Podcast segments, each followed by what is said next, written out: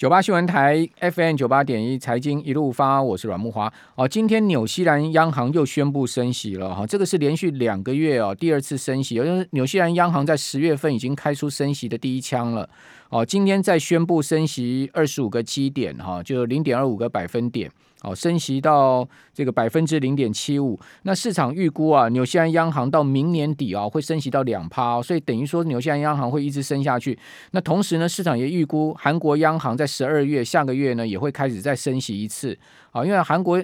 今年已经在十月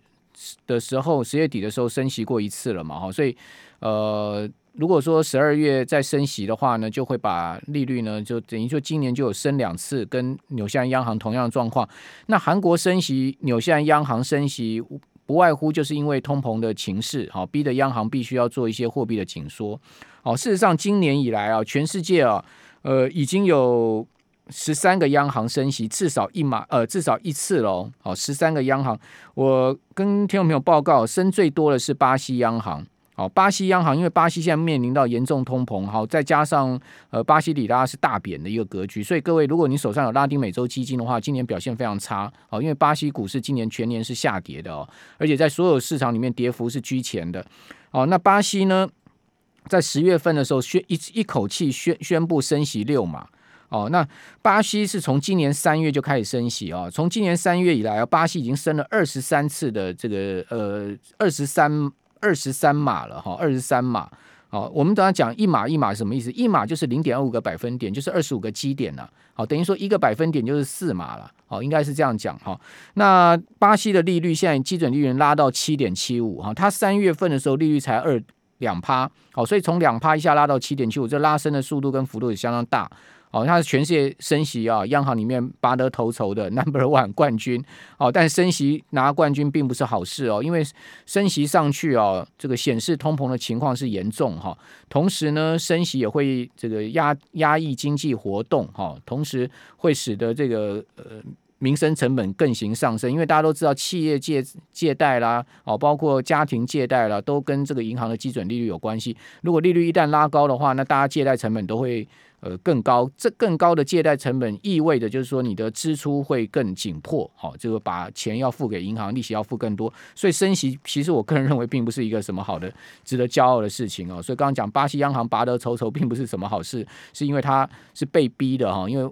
这个巴西现在目前面临到这个股市下跌，哦，货币下跌，然后通膨又高涨的状况，哈，好，那除了巴西升息以外啊，俄罗斯央行也升息啊，还有包括像是这个捷克啦、墨西哥啦、智利啦、南非啦、波兰啦、印度啊，还有马来西亚，甚至新加坡央行都升息啊。新加坡基本上他们并不是有这个所谓的升息这样子，他们是用这个呃政策性的做做这个调整啊，所以呃改变斜率，它会。意味的就是它的这个升息了哈，所以新加坡它是用一个呃操作的策略哈，去让大家知道它是在升息或降息。好，所以不不管怎么讲呢，我们可以看到全世界已经有十多个央行升息至少一次了，今年以来，那明年还会更多。所以也就是说呢，从今年下半年开始哦，这个全世界央行已经开启了一波哦升息的大浪了。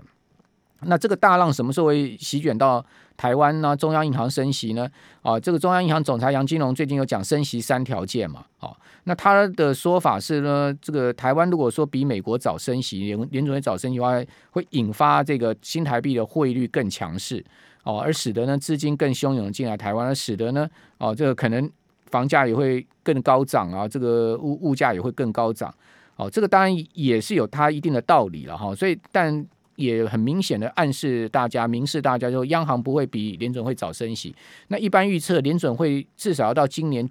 年中之后才会升息。好，市场呃最近有把联准会升息的时间周期拉前到今年年中。哦，那同时认为联准会可能会在今年升息两次了。好，这个如果是真的是这样的话，那中央银行下半年升息，明年下半年升息的几率应该也蛮高的。我个人认为。大概应该会在第三季啊，中央银行开启升息的这个步伐，应该是有这个机会。不过呢，我认为中央银行升息啊，再怎么样，它的幅度跟速度都会很缓慢。哦，因为毕竟讲实在的，这也牵涉到这个八兆房贷房贷户的利息支出成本，好，所以要考量的地方也非常的多。哦，还有就是呢，全世界各国政政府债务都高涨嘛，那升息基本上就是拿石头砸自己的脚嘛，啊，会使得国家的财政上面更形紧。紧迫。那唯独呢，就是我们刚刚讲无缝的母国啊，这个土耳其的总统埃尔段啊，是这个超级大奇葩。你要知道，土耳其现在目前的通货膨胀率是全世界最严重的，恶化到什么程度？它现在目前的消费者物价指数通膨率是二十趴，你想看，这二十趴是是多么惊人的一个数字啊！哦，这个大家都感觉啊，台湾这个物价上涨，什么牛肉啊这些价涨了很多。那再怎么样，这个 CPI 了哈，统计总处的数字，你相信不相信都无所谓。再怎么样，它也就二点六趴。当然，土耳其现在通膨率是高达二十趴。结果呢，土耳其总统埃尔段呢，哦，却是不不断的让土耳其的央行是降息，它不是升息哦，它是反其道而行哦。而且他说呢，他誓言要打赢这场经济的独立战争哦。那引发，因为他的这个降息啊，哦，又加上这么严重的通膨，所以就引发土耳其里拉汇率进一步大贬，哦，引发一场恶性通膨会在这个土耳其爆发，已经在爆发，使得土耳其现在经济陷入到极度危机啊，而且到一个动荡的新阶段。哦，土耳其里拉，你知道它在十一月二十三号，也就是说昨天一天贬了十一趴，哎，你有想看一个货币，一个国家的货币一天可以贬一成的吗？哦，这个太夸张的一个数字了哈，贬了十一趴哦，创下史上汇率的新低。然后土耳其的里拉今年以来已经贬了七十二趴了，哇，这个货币这么大贬，就代表严重的这个所谓的通货膨胀的问题哦。相较之下呢，这个呃，其他各国虽然说多有这个欣赏国家啊，像巴西啊这些、南非啊，都有这些汇率上压力，也没有像土耳其这么严重。哦，那土耳其央行的行长啊，是不断的被总统给 fire 掉。只要说行长说我要升息，去这个应对通货膨胀，哦，这个应对物价高涨，二段就说你别干了，我来干，我总统来干央行行长。所以央行行长是由他指令下指令的。土耳其央行是完全没有独立性了，哈，就是说央行行长根本就是总统的这个可能是车夫马夫一样的这个地位了，反正总统说了算。